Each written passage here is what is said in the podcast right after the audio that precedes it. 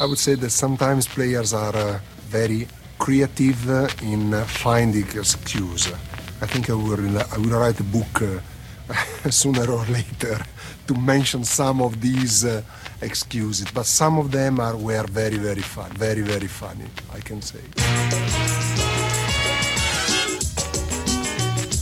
Sollen vernünftig pfeifen, da muss sich niemand aufregen. Der Schiedsrichter ist überhaupt nicht so zu sprechen halt, ja, und dann sagen sie, ja, tut uns leid, Tatsachenentscheidung. Ja, da krieg ich's kotzen, da krieg ich, da krieg ich die Kritze. Colinas Erben, der Schiedsrichter-Podcast. Herzlich willkommen zu Colinas Erben, dem Schiedsrichter-Podcast hier bei fokusfußball.de. Mein Name ist Klaas Rehse und ich begrüße ganz herzlich zu Folge 2 wieder Alex Feuerherd. Einen schönen guten Tag. Und neu hier am Küchentisch mit Domblick Tobias Althänger. Schönen guten Tag. Tobias, Alex haben wir letzte Woche ein bisschen vorgestellt, das wollen wir bei dir jetzt auch tun. Äh, Wie bist du denn zum Schiedsrichter geworden? Wie bist du hingekommen? Ja, bei mir war es so, ich habe auch Fußball gespielt, äh, relativ erfolgreich als Ersatztorwart bei Adler Delbrück. also so, ähm, C-Jugend, D-Jugend, äh, schön auf Aschenplätzen im äh, Kölner Osten, wo auch jedes Mal, egal wie das Wetter vorher gewesen war, eine riesige Pfütze vor meinem Tor war. Ähm, wenn ich denn mal gespielt habe oder im Training. Ähm, das war dann irgendwann nicht mehr so richtig zielführend und ähm, da gab es ein Interview mit dem damaligen Schiedsrichter auch in der Zeitung, der halt die Vorzüge des Schiedsrichterdaseins hervorgehoben hat. Äh, unter anderem natürlich die Möglichkeit, sich äh, Spiele des 1. FC Köln im Stadion anzugucken. Ach was. Ähm, damals war ich, dann, muss ich sagen, noch relativ ähm, intensiv Fan des 1. FC Köln. Mittlerweile wird man im Laufe der Schiedsrichtertätigkeit, glaube ich, immer eher zum Sympathisanten. Ähm, damals war das aber durchaus ein Anreiz, ähm, ins Stadion zu gehen. Und ähm, ja, dann habe ich mit einem Freund zusammen einen Lehrgang gemacht ähm, und war dann Schiedsrichter, zumindest auf dem Papier. Weil äh, wenn man von so einem Lehrgang kommt, dann hat man eigentlich relativ wenig Ahnung von Bluten und Blasen. Aber ja, da hatte ich zumindest schon mal den Schein in der Tasche. Wie alt warst du da? Da war ich 15.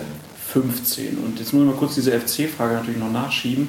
Äh, meinst du, das mit dem Sympathisanten liegt daran, dass man wenig Zeit hat, selber ins Stadion zu gehen? Oder was sind die Gründe? Ja, einerseits das. Auf der anderen Seite neige ich aber dazu, wenn ich Fußballspiele gucke, kaum mehr aufs Spiel achten zu können, weil ich in erster Linie auf den Schiedsrichter gucke. Das ist wahrscheinlich eine Berufskrankheit, ähm, dass ich halt äh, ja, nicht mehr so dem Spielgeschehen überhaupt folge, sondern in erster Linie gucke, wie agiert der Schiedsrichter, wie geht er mit Spielern um, die auf ihn zugehen und vor allem, welche Spieler machen ihm gerade wieder das Leben zur Hölle. Insbesondere in den letzten Jahren hat es beim FC einige Spieler gegeben, die den Schiedsrichter gerne mal das Leben zur Hölle gemacht hat. Und das macht den Verein oder die Mannschaft, den Verein nicht die Mannschaft, aus Schiedsrichtersicht natürlich nicht unbedingt sympathisch. Und ähm, so verliert man dann vielleicht die letzte, ähm, ja, drastische Bindung zum Verein. Okay, Schiedsrichterkrankheit, das finde ich schon mal gut. Alex, gibt es das bei dir auch? Teilweise. Wenn mein Lieblingsverein spielt, achte ich in erster Linie darauf, wie er spielt, weniger auf den Schiedsrichter, das schon auch. Man gewöhnt sich diesen Blick tatsächlich an, wenn man ihn nicht schon vorher hatte und äh, kann immer was dazu sagen, wie der Schiedsrichter pfeift oder wie er gepfiffen hat. Muss aber sagen, dass bei mir bei den Bayern-Spielen es schon so ist, da geht es mir in erster Linie schon um den, um den Verein und äh, erst in zweiter Linie um den Schiedsrichter. Bei Spielen, wo ich emotional weniger beteiligt bin, ist es genauso wie bei Tobias auch. Da achte ich sehr stark auf den Schiedsrichter. Das stimmt.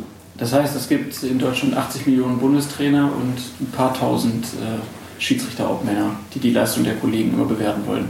Es gibt auch 80 Millionen Schiedsrichter, glaube ich. Es bildet sich ja jeder ein, dazu was sagen zu können, auch ohne genau darauf geachtet zu haben und vor allen Dingen ohne Kenntnis von der Materie zu haben. Gut 80.000 haben tatsächlich einen Schein. Und 80.000 am Schein. Jeder tausendste Bundesbürger ist Schiedsrichter. Offiziell. Immer noch eine Minderheit, aber vielleicht werden es ja ein paar mehr. durch Kleinste radikale Minderheit.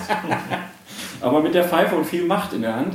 Ähm, Alex hat erzählt, dass bei ihm auch die Charakterbildung durch das Ganze so ein bisschen gekommen äh, oder sich die Charakterbildung ein bisschen fortgesetzt hat durch das Schiedsrichterwesen. Äh, ist das was, was, was du bei dir auch beobachtet hast oder hast du das Gefühl, dass du dich als Typ nicht so verändert hast? Doch, ich glaube schon. Also ähm, ich glaube, wenn man das mit einer gewissen Ernsthaftigkeit betreibt, dann wird das wahrscheinlich auch fast jeder bestätigen, ähm, dass ihm das Schiedsrichterwesen einfach unheimlich viel bringt.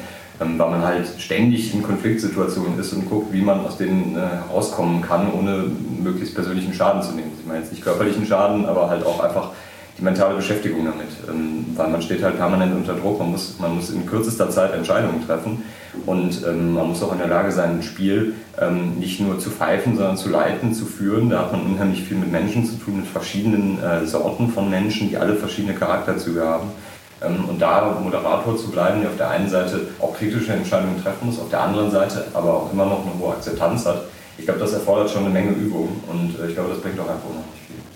Was pfeifst du aktuell für Spiele? Ich pfeife jetzt Regionalliga seit dieser Saison. Also bist jetzt frisch in die äh, Herren-Regionalliga aufgestiegen. Genau. Und ähm, wie oft bist du dann so unterwegs?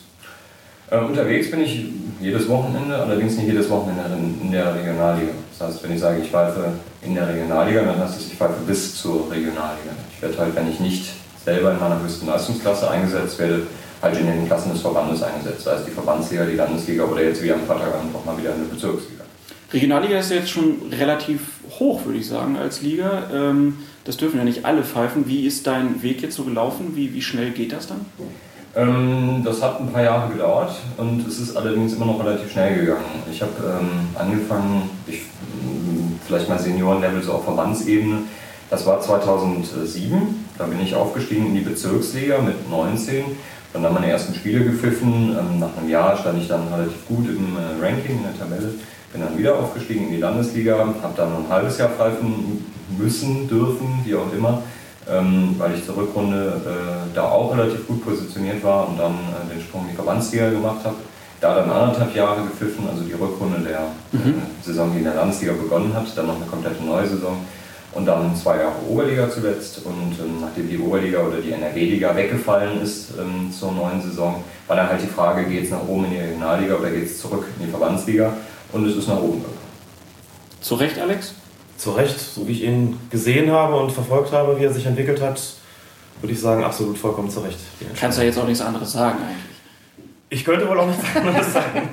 Ich meine das aber vollkommen ernst. Also das, äh, so wie Tobias seinen Werdegang gerade beschrieben hat, ähm, ist er auch einfach zurecht verlaufen. Ich habe ihn zwischendurch immer wieder gesehen und äh, da ich ja regelmäßig Schiedsrichter beobachte, habe ich ja auch die Vergleichsmöglichkeit einfach mit anderen und muss sagen, da ist er einfach äh, einer der absoluten Spitzenleute und auch in dem seinem ja immer noch recht jungen Alter einfach vollkommen zurecht äh, schon so weit oben. Sieht man das eigentlich schnell bei Leuten, wenn die Talent haben? Ja, das sieht man sehr schnell. Ähm, wenn man es gewohnt ist, die Schiedsrichter anzuschauen, würde ich sagen, guckt man sich ein Spiel 10 Minuten, Viertelstunde an und hat zumindest schon so eine Ahnung davon, hat der Kollege da Talent oder nicht. Das äh, sieht man relativ flott, wie die sich bewegen, wie die Zeichengebung ist, ähm, wie die Aura oder nennen es auch Autorität ist, die sie ausstrahlen, etc.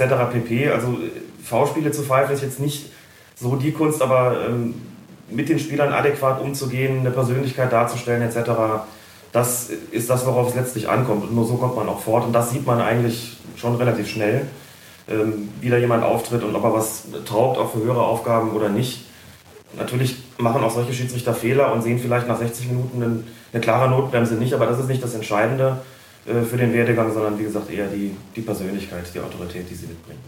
Regionalliga, also jetzt aktuell, Tobi, ähm, was sind so dann Ziele jetzt? Kann man sich so ein Ziel setzen irgendwie, ich möchte das und das als Schiedsrichter noch erreichen? Ähm, ja, kann man schon. Und gerade wenn die jungen Leute anfangen, äh, anfangen zu pfeifen, dann ist es schon immer ganz lustig, welche Ziele sich da gesetzt werden. Da kommt man gerade vom Lehrgang und sagt, ja, ich möchte mal in der Bundesliga pfeifen. Wenn man das dann aber mit einer gewissen Ernsthaftigkeit betreibt und irgendwann auch auf die Leistungsschiene gerät, wie es bei mir ja der Fall war, ähm, dann merkt man relativ schnell, was das eigentlich für ein unrealistisches Ziel ist, weil wir haben 80.000 Schiedsrichter in Deutschland und davon pfeifen ungefähr 20 in der Bundesliga. Und da sieht man schon, ähm, ja, wie groß die Chance ist, da überhaupt hinzukommen. Bei mir ist es jetzt so, ich pfeife mein erstes Jahr in der Regionalliga. Es ist äh, immer schwierig in der neuen Klasse. Also die Erfahrung macht auch jeder Schiedsrichter, der aufsteigt. Was heißt das? Also sind die, die Spieler, dadurch, dass sie auf einem anderen fußballerischen Level sind oder anders professionell organisiert sind, wo sind da die, die Unterschiede? Ja, also fußballerisch ist es eigentlich nicht so ein großer Unterschied zur Oberliga. Natürlich spielen da viele Zweitvertretungen von äh, Profimannschaften, die halt einen relativ schnellen Ball spielen, das merkt man schon. Das sind dann teilweise auch fußballerisch gute Spiele. Das wäre für den Schiedsrichter aber erstmal kein Problem. Das Problem sind in erster Linie die Spieler, ähm, die vielleicht auch mal professionell gespielt haben, die davon mal gelebt haben und jetzt aber, weil sie möglicherweise in einem Alter sind, wo sie das nicht mehr machen, weil es einfach keine Interessenten mehr gibt von Profivereinen, die jetzt halt bei, bei Regionalliga-Teams spielen und da sich natürlich jetzt zum Leitwolf aufschwingen. So, wir sind dann Anfang 30, haben zweite Liga gespielt, haben möglicherweise Bundesliga gespielt, sehen einen Schiedsrichter mit Anfang 20 und sagen so, dem machen wir jetzt mal das Leben zur Hölle, wollen wir mal sehen, wie der sich hier durchsetzen kann. Und wenn man davon dann drei oder vier Leute in der Mannschaft hat, dann ist das schon anstrengend. Da bluten dann irgendwann die Ohren. Also würdest du auch sagen, Alex, die älteren Spieler sind so die anstrengenderen? Ja, unbedingt. Äh, gerade je jünger die, die Schiedsrichter auch sind, äh, da entsteht natürlich so, so ein Spannungsverhältnis dann zwischen Schiedsrichter und erfahrenem Spieler, ähm, das erstmal aufgelöst werden muss. Hinzu kommt, dass gerade die Spieler aus dem früheren Profibereich, wenn die bei den Amateuren spielen, und da eben, wie Tobias schon gesagt hat, das große Wort schwingen, das muss man als Schiedsrichter äh, jeglichen Alters erstmal in den Griff kriegen. Ähm, da geht das dann sehr schnell so, pfeift man irgendwas gegen sie, unterstellen sie einem dann, äh, dass man das ja nur tut, weil sie mal prominent gewesen sind nur sagen kann, das hätten sie dann wohl ganz gerne. Äh, lässt man sie gewähren, hat man als Schiedsrichter relativ schnell verloren, weil das diejenigen sein können, die dir das Spiel kaputt machen können. Also da haben wir beide auch äh, entsprechende Erfahrungen gemacht. Ich allerdings in etwas höherem Alter, denn die Altersstruktur der Schiedsrichter hat sich verändert. Ähm, Tobias pfeift mit 24 Regionalliga, ich bin überhaupt erst mit Anfang 30 in die Oberliga aufgestiegen, aber zu einer Zeit, wo das auch nichts Ungewöhnliches war, dass es als Schiedsrichter mal ein bisschen länger gedauert hat. Das ist heute definitiv anders da ähm, ist man inzwischen deutlich jünger als Schiri, wenn man nach, da nach oben kommt. Oder die Karriere ist halt sozusagen, was die Perspektive betrifft, früher zu Ende. Das heißt, äh, steht sozusagen früher fest, ist da noch was zu machen nach oben oder nicht. Okay, bevor wir darüber sprechen, noch vielleicht habt ihr irgendeine Anekdote, wo irgendein pseudo-bekannter äh, Zweitligaspieler euch mal angemacht hat? Ich hatte meinen Spaß mit Peter Winhoff, Alter Gladbacher? Alter Gladbacher, der dann in der Zweitvertretung von Borussia Mönchengladbach gespielt hat. Das war so einer, der bei jeder Entscheidung neben dir gestanden und es kommentiert hat, was du da so tust. Und versucht hat, dich auszutesten. Wie reagiert er darauf? Solche Spieler muss man auch, wie das im Schiedsrichter-Slang so ein bisschen heißt, verarzten bei Zeiten. Das heißt, ihm klar machen, ähm, wo seine Grenzen sind. Möglichst ohne Karte, denn dann hat man schnell verloren. Dann ist das ja, so kannst dich ja nicht anders wehren.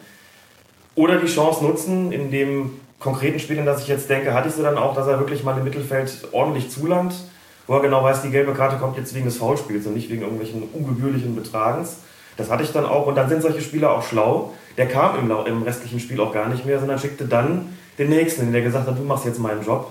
Äh, das kann, wie gesagt, sehr unangenehm sein und das muss man schon, äh, ich sag mal, ein bisschen drauf haben als Schiedsrichter, mit solchen Spielern adäquat umzugehen dass sie nicht zum, zum großen Problemfall werden und dir alles kaputt machen im Spiel.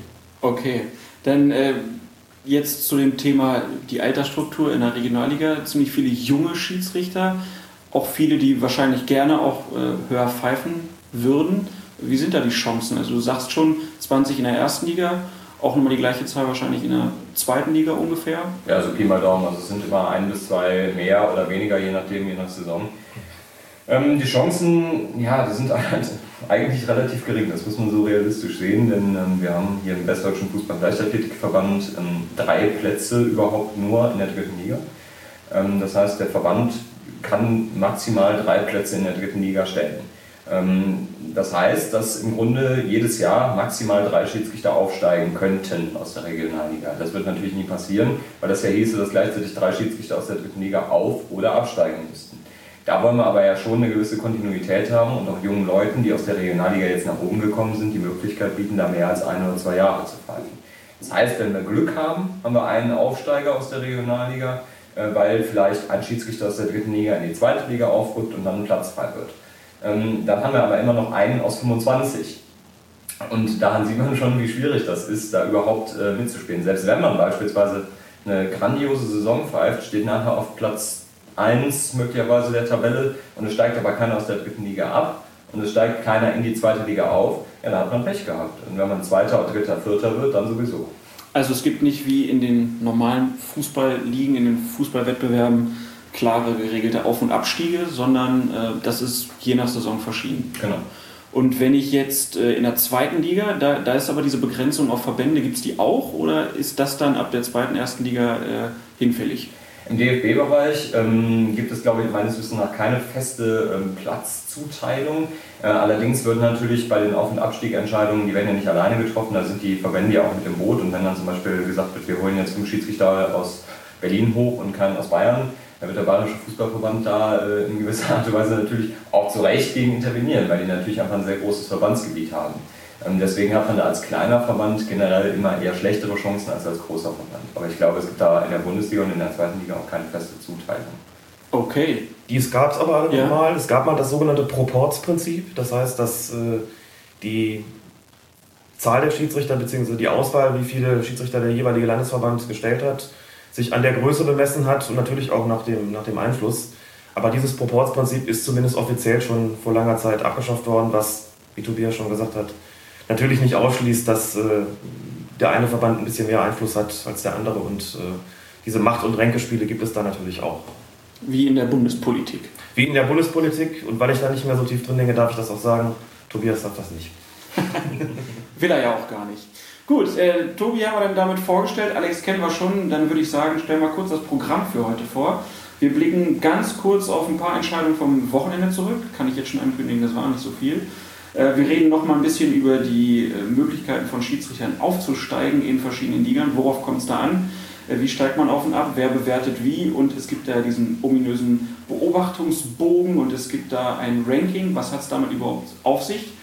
Und dann wollen wir wieder natürlich Regelkunde betreiben. Regel 4 wird besprochen. Das jetzt alles hier im Schiedsrichter-Podcast bei Colinas Erben. Also ich wollte ja ursprünglich aus Protest gegen diese Leistung vom Schiedsrichter gar nichts sagen. Das ist ein Skandal. Die eine Mannschaft kämpft um den Klassenerhalt, die andere Mannschaft kämpft um den Aufstieg in die erste Liga und da schicken die solch einen Schiedsrichter. Das ist ein Skandal. Das ist, das, das spottet jeder Beschreibung. Der, der Junge ist doch nicht in der Lage, zweite Liga zu pfeifen. Da kriege ich die Vollkrise, wenn man sowas erleben muss. Wir wollen auf das vergangene Wochenende zurückblicken und ähm, da können wir vielleicht bei Tobi direkt anfangen. Hast du am Wochenende ein Spiel gepfiffen? Ich habe am Freitagabend gepfiffen, ja. Und wie lief's? Och, es war ein sehr, sehr schönes Spiel. Ich hab, äh, saß in der Robert-Koch-Mensa, da klingelte das Telefon und äh, ein mehr oder weniger verzweifelter Ansetzer war dran, dem äh, kurzfristig ein Schiedsrichter abgesprungen war. Ähm, der mich dann gefragt hatte, ob ich am Freitagabend, also am Abend selber, äh, noch Lust hätte, ein Bezirksligaspiel zu pfeifen. Ähm, Assistenten standen schon soweit fest, dann haben wir uns dann einfach äh, um sechs ins Auto gesetzt und äh, sind nach Frielingsdorf gefahren, in die Weltstadt mit Herz. Ähm Nein, das ist ein Stadtteil von Lindlar äh, im Oberbergischen Kreis und die haben dann gegen den TuS Lindlar gespielt. Also, Also ein Derby. Das, ja, ein richtiges Derby. Spiel des Jahres. Äh, Schalke gegen Dortmund ist ein Dreck dagegen. ja, ja, ne, also war Derby-Wochenende offensichtlich überall. Ähm, beide Mannschaften hatten im Vorfeld gesprochen vom Spiel des Jahres. Okay. Ähm, weil es halt auch eine relativ ähm, schwierige Tabellenkonstellation war. Also Lindlar war Tabellenführer und Frühlingsdorf Vorletzter. Das heißt, die mussten im Grunde beide punkten, bald natürlich auch beide punkten. Dementsprechend kamen dann da 800 Zuschauer, die da mit Trompete, Fanfare und jetzt Hurra Friedlingsdorf. Haben wir leider verloren. Das bei einem Bezirksligaspiel ist natürlich schon äh, bemerkenswert. 800 Zuschauer, das macht aber auch dem Schiedsrichter dann wahrscheinlich mehr Spaß, als wenn da gar keiner zuguckt. Ja, auf jeden Fall. Wobei es natürlich bei so, bei so anderen, das ist halt, war halt ein ganz normaler Sportplatz. Ne? Wenn im Stadion 800 Zuschauer sind, dann hörst du das kollektive Gebrüll. Ähm, wenn du auf dem Sportplatz bist, dann hörst du teilweise jedes Wort und auch jede Einzelmeinung. Das Mhm. ist als Schiedsrichter teilweise anstrengend, als wenn man von 30.000 beschimpft wird, die man kollektiv nicht versteht. Äh, aber wenn man da wirklich jeden ähm, Krakeelen hört und auch Wort für Wort versteht, was er gerade meint, dann äh, kann das schon äh, relativ nervig werden. Alex war im Stadion in Düsseldorf, äh, Düsseldorf gegen Bayern München, Schiedsrichter Felix Zweier. Äh, du hast gesagt, du guckst dann schon auf deine Lieblingsmannschaft mehr, aber du hast Herrn Zweier auch beobachtet. Ordentliches Spiel von ihm. Sehr ordentliches Spiel, muss man sagen. Es war zwar sehr einseitig, aber das bedeutet ja nicht, dass nicht zum Beispiel die unterlegene Mannschaft, in dem Fall Fortuna Düsseldorf, versucht, zum Beispiel durch äh, Härte wettzumachen, was spielerisch nicht zu regeln ist. Und tatsächlich gab es eine, eine Phase, Ende der ersten Halbzeit, wo Härte reinkam und Zweier hat das aus meiner Sicht sehr gut gemacht mit, ich glaube, insgesamt drei Verwarnungen. Eine davon war, glaube ich, wegen Meckerns, über die man streiten kann, aber die anderen beiden waren aus meiner Sicht, aus meiner Stadionsicht äh, vollkommen korrekt. Zweier versucht mit diesen drei gelben Karten die Härte wieder rauszunehmen. Das muss immer das Ziel des Schiedsrichters sein, das nicht überhand nehmen zu lassen. Das hat er aus meiner Sicht äh, sehr, sehr gut gemacht, war auch als taktisches Mittel ganz hervorragend. Danach wussten alle, wie weit sie gehen können und das Spiel hat sich dann auch relativ bald wieder beruhigt.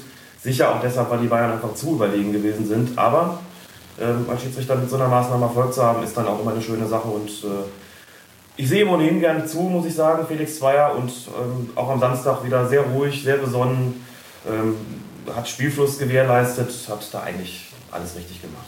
Sehr gute Leistung.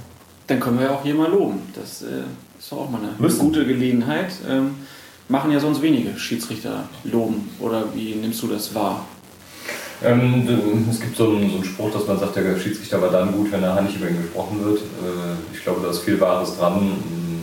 Kann auch schon mal vorkommen, dass in einem Spiel tatsächlich mal gelobt wird. Das ist dann immer schön, das hört man gerne. Ähm, wenn es natürlich von der Mannschaft kommt, die durch zwei Strafstöße 2-0 gewonnen hat, dann äh, kann man sich natürlich schon denken, ah, mit welchen Hintergedanken ist das jetzt verbunden, was weiß ich. Aber bei einem knappen Spiel, ähm, wenn nachher dann keiner was von einem will, das ist schon immer gut. Und wenn dann noch Leute kommen und sagen, das war aber heute okay und äh, wir haben uns jetzt 90 Minuten gestritten auf dem Platz, das gehört ja dazu und jetzt trinkt man Bier zusammen, umso besser. Das ist auch mal ein interessanter Punkt. Äh, wie ist das nach dem Spiel? Gibt es eigentlich irgendwelche Regeln dafür, was Schiedsrichter nach dem Spiel noch machen dürfen, sollen? Man sollte nach Möglichkeit nicht mit den Mannschaften fraternisieren, natürlich. Und es wird auch desto genauer darauf geachtet, je höher man als Schiedsrichter pfeift. Das heißt, mhm. äh, im Klartext spricht überhaupt nichts dagegen, in der Kreisliga A, Bezirksliga, Landesliga sicher auch noch mit den Mannschaften hinterher ein Bierchen zu trinken. Wenn das möglich ist, man sollte als Schiedsrichter schon immer darauf gucken, dass äh, man nicht auch nach dem Spiel noch Gelegenheit gibt ähm, für Streit. Das heißt, wenn ich ein Spiel habe, das ähm, für mich schlecht gelaufen ist, das genügt auch, dass die Mannschaften das als solches wahrgenommen haben, fahre ich vielleicht besser nach Hause, bevor es noch richtig dicken Ärger gibt. Ähm, sollte mich vielleicht auch nicht mit der Mannschaft, ähm, die angeblich bevorteilt worden ist von mir, da beim Feiern irgendwie zeigen. Klar, keine Frage. Zu den äh, Gepflogenheiten in den etwas höheren Klassen kann Tobias sicherlich mehr sagen.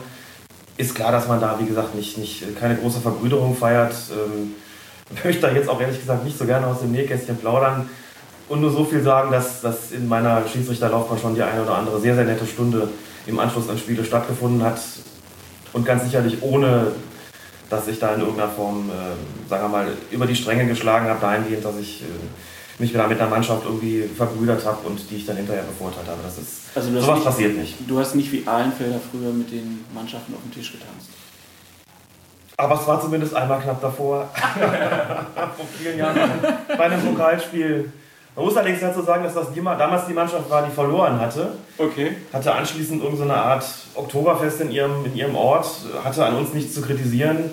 Und da haben mein Gespann und ich uns gedacht, da können wir noch ein bisschen bleiben. Und äh, da war die Stimmung irgendwann sehr, sehr ausgelassen. Aber nichts, was nach einer Niederlage dann irgendwie großartig anrüchig gewesen wäre, weder an dem Abend noch, noch äh, infolgedessen da ist man als Schiedsrichter schon so, dass man im nächsten Spiel auch wieder bei Null anfängt und niemanden benachteiligt und niemanden bevorteilt. Ich habe es ja schon in der ersten Folge erzählt, dass ich auch mal äh, ein Jahr, anderthalb Jahre Schiedsrichter war und da wurde immer auf den Schiedsrichteramt jedes Mal erzählt, man solle nach dem Spiel nicht mehr als ein Bier vor Ort noch trinken, weil das würde immer zu Ärger führen. Ich glaube, die hatten da irgendwie schräge Geschichten erlebt. Deswegen wurde das jedes Mal erzählt. Aber äh, Alex hat es gerade angesprochen, du fragst ein bisschen höher, wie läuft das da ab? Wie wird sich um Schiedsrichter gekümmert? Ähm, es kommt sehr auf den Verein an, aber es hat natürlich bei den meisten Vereinen eine ganz andere Professionalität als im äh, Bereich der Verbands-, Landes-, Bezirksliga. Ähm, da ist es dann so, da gibt es einen Schiedsrichterbetreuer, der sich um das Gespann kümmert, der vor dem Spiel kommt, sich vorstellt, der einem nach Möglichkeit äh, die Arbeit abnimmt, das heißt sagt, in welcher Farbe spielen die Mannschaften, ähm, der gewisse Dinge einfach regelt, mit dem man vorher einen Kaffee trinkt und äh, nachher noch was essen geht. Ähm, da ist man dann aber natürlich auch sehr abgeschottet. Aber wie Alex ja schon richtig gesagt hat, da ist es auch ähm, einfach nicht geboten, sich dann nach dem Spiel noch mit den Mannschaften äh, da zu verbrüdern ähm, und dann noch 10 Pilz drauf zu trinken, weil die Mannschaften das aber auch nicht machen würden. Mhm. Ja, das sind äh, viele junge Spieler auch in der Regionalliga, die das teilweise ja auch äh, professionell dahingehend betreiben, dass sie sich eine Profikarriere wünschen ähm, und wenn die dann nach dem Spiel noch zwei Stunden da bleiben und an der Theke versacken oder auf dem Tisch tanzen würden, würden die halt beim nächsten Mal wahrscheinlich nicht spielen, wenn der Trainer das mitbekommt. Das ist einfach eine sehr große Professionalität. Was auf der einen Seite natürlich ganz gut ist, weil man dann einfach auch nicht in Konfliktsituationen kommt, zumindest nicht mit den Mannschaften. Der anderen Seite ist es aber aus meiner Sicht auch immer schade, wenn man ähm, sich zum Spiel sieht und nachher überhaupt nicht mehr. Und dann sieht man sich wieder zum Spiel und da hat man auch nie die Gelegenheit, Dinge, die vielleicht während des Spiels auch im zwischenmenschlichen Bereich zwischen Schiedsrichter und Spielern nicht optimal gelaufen sind, die dann auszuräumen. Die bietet sich nicht. Die Mannschaften sind dann weg, die Schiedsrichter sind essen, ja, und man sieht sich dann auf dem Platz ein paar Monate später wieder. Also es gibt dann auch nicht den Fall oder ganz selten den Fall, dass man Spieler nach dem Spiel noch zu dir in eine Kabine kommt und dann sagt, hier, warum ist das so und so gelaufen? Ganz selten. Ganz selten. Und wenn das passiert, ist das dann produktiv oder sind die Leute dann meistens noch so aufgeregt, dass es nichts bringt? Das kommt drauf an. Also mit einigen Spielern ist es durchaus produktiv, ähm, wenn die dann kommen und sagen, jetzt so, jetzt haben wir ja 90 Minuten lang, wie gesagt, uns in den Haaren gelegen, jetzt können wir ja mal Klartext sprechen, warum war das so? Und dann du halt, aus meiner Sicht war das so, und das Spiel aus meiner Sicht war das so. Ja, und gut, dann sagt man, okay, haben wir jetzt möglicherweise eine andere Sicht der Dinge, aber wir haben zumindest darüber gesprochen und ich kann dir erklären, warum ich das so entschieden habe. Äh, und ich nehme auch zur Kenntnis oder respektiere auch deine Ansicht, dass du es vielleicht anders gesehen hast. Aber letztlich ist der Schiedsrichter halt derjenige, der entscheiden muss. Ähm, Die meisten Spieler, die nach dem Spiel reinkommen, kommen allerdings, weil sie einen Feldverweis gesehen haben, den sie nicht so ganz verstanden bzw. nicht ganz akzeptiert haben. Wobei in der Regionalliga ist es wirklich selten, weil da auch die Trainer, glaube ich, eher dann den Daumen drauf halten und sagen, gehst du, du wirst jetzt einen Teufel tun und gehst jetzt zum Schiedsrichter in die Kabine. Aber die natürlich genau wissen, dass die Spieler teilweise noch emotionalisiert sind. Ja, okay, dann werden sie ein bisschen an die Leine genommen. Äh, wir haben es aber ja auch eben gesagt, wir wollten eigentlich über das vergangene Wochenende noch sprechen. Äh, ist aber auch ein ganz gutes Zeichen, weil es gab wenig Aufreger äh, jetzt so im, im Profifußball.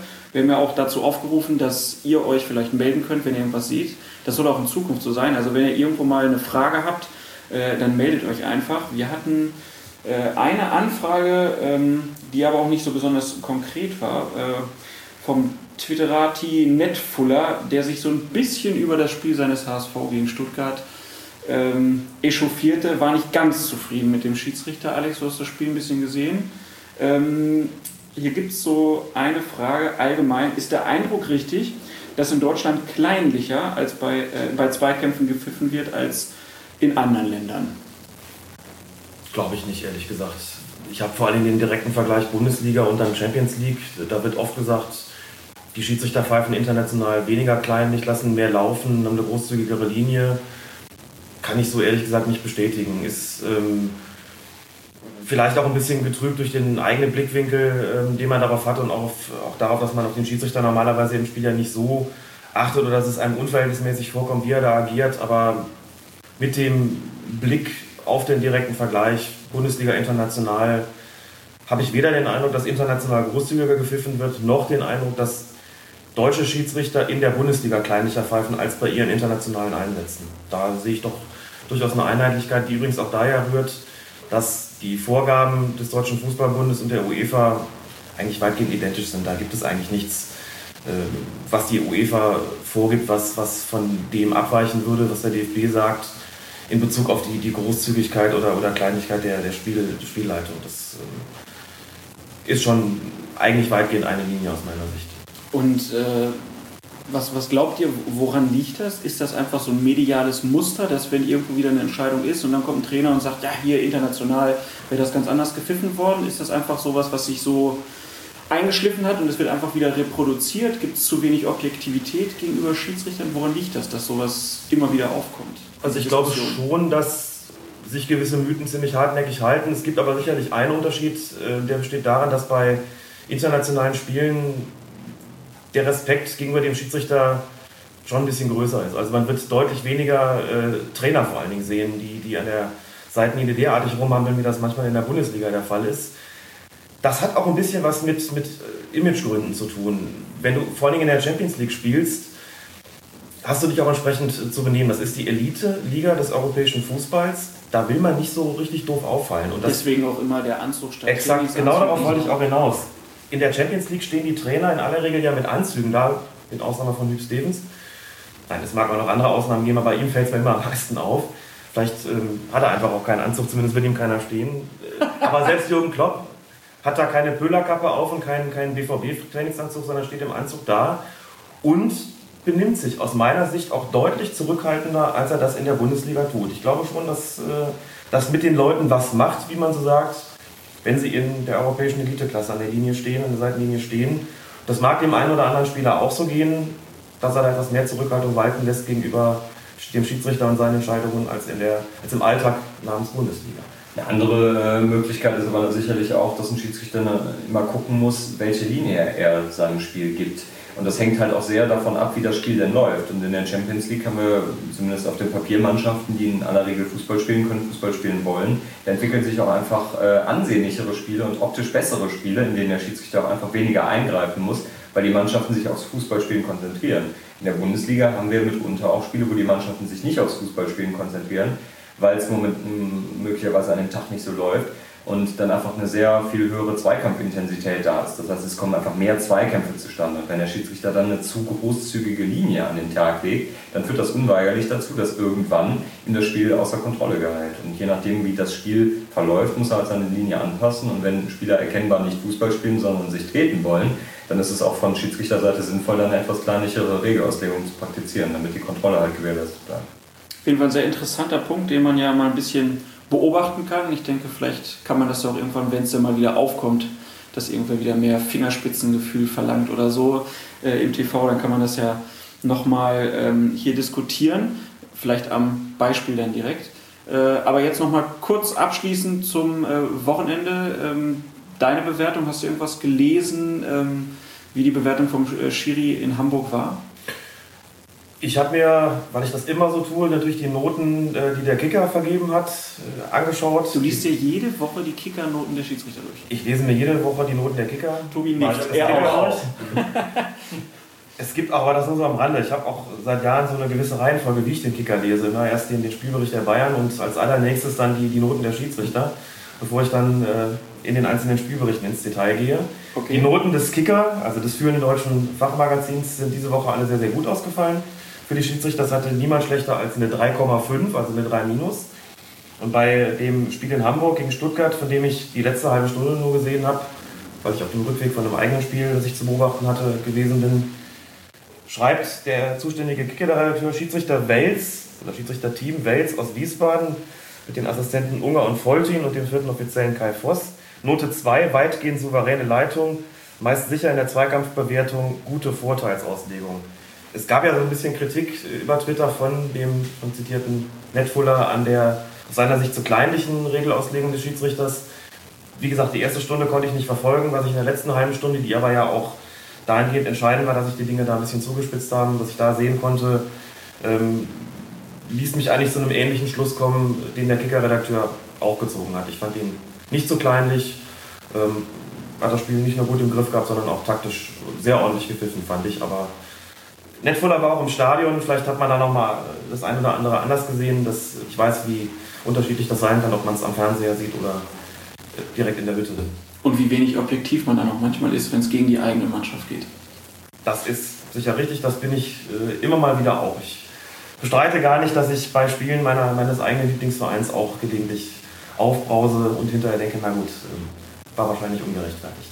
Aber, insges aber insgesamt ein sehr positives Wochenende für die Schiedsrichter in Deutschland. Wenig Kritik, gab aber auch wenig enge Entscheidungen scheinbar. So ist es eigentlich auch am schönsten. Und äh, damit das so bleibt, sollen uns alle die Regeln befolgen. Und damit ihr sie erkennt, wollen wir sie erklären. Hier ist Regel Nummer 4. 90 Prozent gegen uns insgesamt ein Schiedsrichter jeden Körperkontakt abgepfiffen. Äh, da fällt der Münchner dahin, rutscht aus und wir, krieg, und der, wir kriegen einen Freistoß. Äh, die Münchner kriegen einen Freistoß. Der rutscht aus, sonst gar nichts. Tausend Sachen in diesem Spiel passiert. Für mich schreit das zum Himmel. Ausrüstung der Spieler ist Regel Nummer 4 und ähm, da könnte man ja eigentlich denken, dass das auch relativ klar ist, äh, aber die Regel ist zumindest in dem Regelheft der, des DFB relativ lang geraten, weil auch ein paar Bilder dabei sind.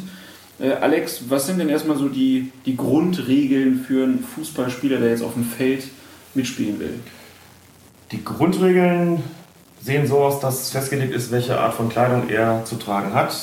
Da steht zum Beispiel drin, dass er ein Hemd tragen muss und ein Trikot mit Ärmeln. Ähm, dass es nicht möglich ist, beispielsweise diese, sie, diese, diese Overalls zu tragen, wie das, glaube ich, Kamerun mal eine Weile getan hat. Das, äh, Und aber, aber so halt auch nicht so ähm, im Unterhemden-Style. Ne? Also, dass ich jetzt Genau. ohne Ärmel spiele, ist auch nicht Das zulässig. geht auch nicht. Auch das hat, glaube ich, meine Mannschaft versucht. Also so ein Basketballtrikot beispielsweise darf im Fußball nicht getragen werden. Das Kleidungsstück äh, muss ein Trikot mit Ärmeln sein, ganz Gibt es da eine, zwingend. eine Begründung für? Warum da jetzt Ärmel dran sein müssen, weiß ich ehrlich gesagt nicht.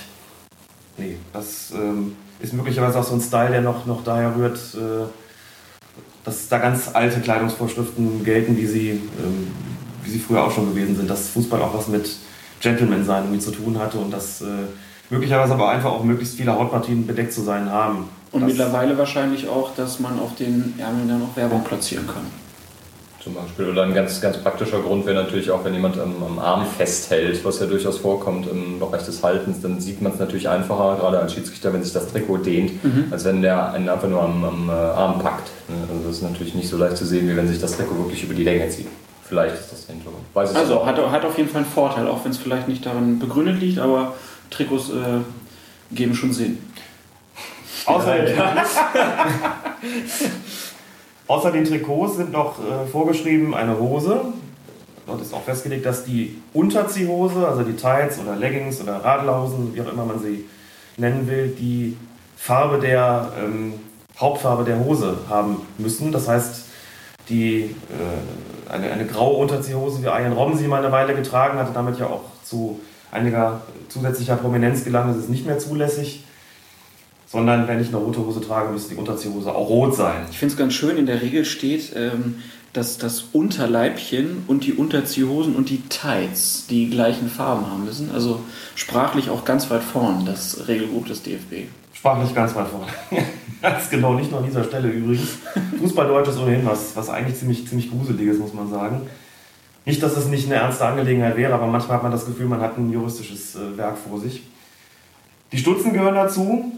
Neuerdings ist auch dort geregelt, dass die, dieser, dieser, dieser Tape-Verband, den viele Spieler da drum wickeln, dass der immer die Farbe der Stelle haben muss, äh, die sie bedeckt. Also das heißt, wenn ich eine blaue Stutzen trage, dürfen da keine weißen, darf kein weißes Tape mehr drum gemacht werden, sondern das muss dann auch blau sein. Aber ich als Kicker in der Kreisliga C sehe auf allen Fußballplätzen immer nur Leute mit schwarzem oder grauem Tape. Und ich habe noch nie einen Schiedsrichter gesehen, der den Leuten dann gesagt hat, du musst das Ding abmachen, weil das die falsche Farbe hat. Äh, ist das ein Fehler der Schiedsrichter? Sagen wir mal, es ist praxisangemessen. Wenn da einer käme und der würde das einfordern, dann hätte er wahrscheinlich erstmal einiges in Überzeugungsarbeit zu leisten. Also man sollte dann darauf hinweisen, es ist nicht regelkonform, was ihr macht, aber ich lasse das heute durchgehen. Ist das so was, was man in den unteren Klassen noch durchgehen lässt? Das kommt drauf an. Ich habe in meiner Eigenschaft als Schiedsrichterbeobachter auch schon Fälle erlebt, wo Schiedsrichter bzw. deren Assistenten Spieler rausgeschickt haben, weil sie ein schwarzes T-Shirt unter einem blauen Trikot getragen haben. Die Ärmel hat man aber gar nicht gesehen. Und das Ziel der ganzen Angelegenheit offenkundig war, den Beobachter so ein bisschen für sich zu gewinnen, indem man jetzt ganz besonders genau und gründlich damit ist. Ich habe auch schon erlebt, dass jemand rausgeschickt worden ist, weil die Unterhose äh, nicht dieselbe Farbe hatte wie die, wie die Haupthose, obwohl man sie auch da gar nicht gesehen hat. Und dann äh, stand der Spieler draußen und, und äh, kleidete sich da unter den Viole der Zuschauer um. Das ist natürlich nicht im Sinne des Erfinders. Da soll man jetzt nicht, wie es immer so schön heißt, päpstlicher sein als der Papst, sondern Augenmaß walten lassen, sonst macht man sich wegen solcher Kinkerlitzchen von vornherein fein und das muss einfach nicht sein. Ich erinnere mich auch noch, irgendwann in den 90ern war das, da hatten auf einmal alle Leute Radlerhosen an und dann wurde ja irgendwann die Regel dahingehend geändert, dass auch die Radlerhose nicht lila sein durfte, zum Beispiel wenn man eine rote Hose da äh, trug. Ähm, also generell, die Regel gibt es noch so, aber in den unteren Klassen wird das nicht so streng ausgelegt. Der Schiedsrichter soll das schon ansprechen bei der entsprechenden Ausrüstungskontrolle, aber wie gesagt. Äh ja, man muss aber halt auch einfach ein bisschen mit Sinn und Verstand ja. reagieren, weil wenn man beispielsweise ein Jugendspiel hat und das ist im Dezember und die Plätze sind nicht gesperrt und die Mannschaft hat nur kurz am Trikots, kann man natürlich hingehen und sagen, jetzt müssen eure Unterzieh-Pullover äh, allerdings die, die gleiche Farbe haben wie das Trikot. Gut, dann hat man wahrscheinlich dann nachher zehn Spieler mit Verkühlung und kann sich dann fragen, ja gut, habe ich wohl nicht im Sinne der Regel gehandelt. Also da muss man schon ein bisschen gucken, was die Vereine auch für Möglichkeiten haben äh, und entsprechend mit Sinn und Verstand agieren. Und wichtiger ist aber auch, finde ich, äh, in, in dieser Regel eigentlich so diese Schmuckgeschichte. Also äh, da ist ja auch ganz klar geregelt, dass man nichts am Körper tragen darf. Nichts, was andere gefährdet und interessanterweise auch nichts, was einen selbst gefährdet. Das heißt auch keine Lederbändchen beispielsweise, die man um den Hals oder um den, um den Arm trägt, ums Handgelenk trägt, die reißen könnten. Ähm, als Spieler nicht, als Schiedsrichter dementsprechend, weil man ja Vorbild sein soll, auch nicht. Die einzige Ausnahme besteht darin, dass der Schiedsrichter eine Uhr tragen darf und auch tragen sollte natürlich. Das äh, dürfen die Spieler nicht. Ich habe schon viele Schiedsrichter mit Goldkettchen gesehen. Das sollte eigentlich nicht so sein, denn ich habe ja als wahrscheinlich die gleichen Spiele, wo auch die Spieler Tape-Streifen anhaben. das will ich nicht bestreiten, aber äh, auch da äh, war mir nicht bewusst, dass Schiedsrichter auch nichts tragen dürfen. Dürfen sie nicht. Ähm, wir haben übrigens gerade noch vergessen, bei der Grundausrüstung dazu zählen noch Schienbeinschützer und Fußballschuhe. Spielen ohne Schuhe ist nicht zulässig. Nach wie vor nicht. Was die Schienbeinschoner betrifft, das war nicht immer so. Die Schienbeinschonerpflicht ist ich glaube, vor etwa 20 Jahren eingeführt worden. Genau weiß ich nicht mehr. Auch irgendwann, als ich so im Jugendalter war, irgendwann Anfang, Mitte genau. der 90er vielleicht, da gab es dann auf einmal einen großen Run auf äh, Schienbeinschoner. Und die haben sich aber auch verändert. Äh, Gibt es da eigentlich Regelungen, wie groß die sein müssen? Das steht in der Regel ja nicht.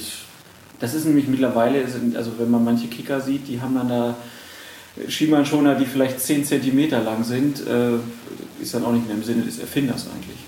Also man guckt bei der Kontrolle der Ausrüstung vor dem Spiel eigentlich nur darauf, ist da irgendwas im Stutzen drin und misst das eigentlich nicht nach. Ich habe auch noch keine Schienbeinschützer gesehen, die andere gefährden könnten oder den, den jeweiligen Spieler selbst gefährden könnten. Was eben nicht mehr geht, sind die, was wir nicht mehr sehen werden, sind Bilder aller 80er Jahre. Paul Breitner, Sören Lerby fallen mir jetzt als erstes ein, mit runter, Manfred Kalz auch, mit runtergerollten Stutzen. Ja. Fand ich übrigens als, als Jugendspieler mal auch ein absolutes Schönheitsideal. Ich habe immer mit runtergerollten Stutzen gespielt, weil Paul Breitner das ja auch getan hat. Das geht leider nicht mehr. Also da muss man schon mal übertragen. Ich habe es versucht, ja. Und äh, da ich dann Locken habe und mir die Haare mal so ein bisschen in die Breite wachsen, äh, hat das schon ganz gut geklappt. Was nicht funktioniert hat mit 14 war, mir auch einen Vollbart stehen zu lassen. Da war nämlich noch keiner. Und ist im Grunde genommen auch keiner, der, wenn ich selbst wenn ich es wollte, der heute den Namen verdienen würde, äh, ließ sich entwachsen. Also Also wir verlagen bis zur nächsten Folge Jugendbilder mit Paul Breitner Frisur. Äh, ja, das würde ich doch gerne sehen. Ähm, Punkt ist ja hier auch noch, sind ja die Fußballschuhe. Äh, welche Regeln gibt es für Fußballschuhe? Was darf ich als Kicker anziehen und was nicht? Äh, Im Prinzip, Fußballschuhe sollten Stollen haben. Sind aber auch nicht äh, verpflichtend. Ähm, da müsste ich auch mal gerade ins Regelwerk gucken. Also steht da irgendwas zu drin? Nee. Nö. Also offensichtlich nicht verpflichtend. Ähm, was allerdings mh, die Frage ist, dass die äh, Spieler Schuhe tragen müssen, deren Stollen dem Untergrund angemessen sind. Es gibt zum Beispiel einige Kunstrasenplätze, wo man nicht mit, mit Eisenstollen spielen darf. Was allerdings generell gilt, wenn Schuhe Stollen haben, da dürfen diese nicht angespitzt sein. Das Mhm. heißt, ähm, da wäre dann wieder die Gefährdung des Gegenspielers in dem Fall gegeben. Also wer dann äh, als Spieler in der Kabine sitzt und erstmal noch seine Stollen schleift, der dürfte normalerweise nicht mitspielen. Und was mit der Länge der Stollen? Also weil es andere nicht gefährden ja. zumindest. Auch da ist wieder, das ist so eine, so eine Grundaussage in, in dieser Regel, die natürlich auch ein bisschen dehnbar ist, was aber nicht weiter verwerflich ist, denn äh, das entscheidet der Schiedsrichter dann sozusagen, ich möchte nicht sagen Kraft souveräner Willkür, aber zumindest äh, nach eigenem Ermessen und auf einer vernünftigen Grundlage, was gefährdet eigentlich andere oder den Spieler selbst und was nicht. Und deswegen ist bei der, bei der Ausrüstungskontrolle vor dem Spiel, zeigt man ja so, ritu so quasi ritualisiert immer so ein bisschen die, die Sohlen und in aller Regel sind das ja Schuhe, wie man sie im freien Handel äh, bekommt und da äh, läuft jetzt keiner mit, mit angespitzten Stollen ab oder mit Spikes oder ähnlichem Unsinn, sondern es sind ja auch Schuhe, mit denen man selber Fußball spielen will und in erster Linie nicht dem Gegner irgendwie die, die, die Knochen äh, durch, durchtreten will. Und ähm, ich habe übrigens auch die Passage jetzt gefunden, das Spielen ohne Schuhe ist nicht erlaubt, mit indirekten Freistoßzahlen hat man eben schon. Und das Spielen in normalen Schuhen ist gestattet, wenn diese keine Gefährdung für andere Spieler darstellen. Also auch da wieder einfach nur der Satz, das soll der Schiedsrichter dann bitte schön entscheiden, was da, was da andere gefährdet.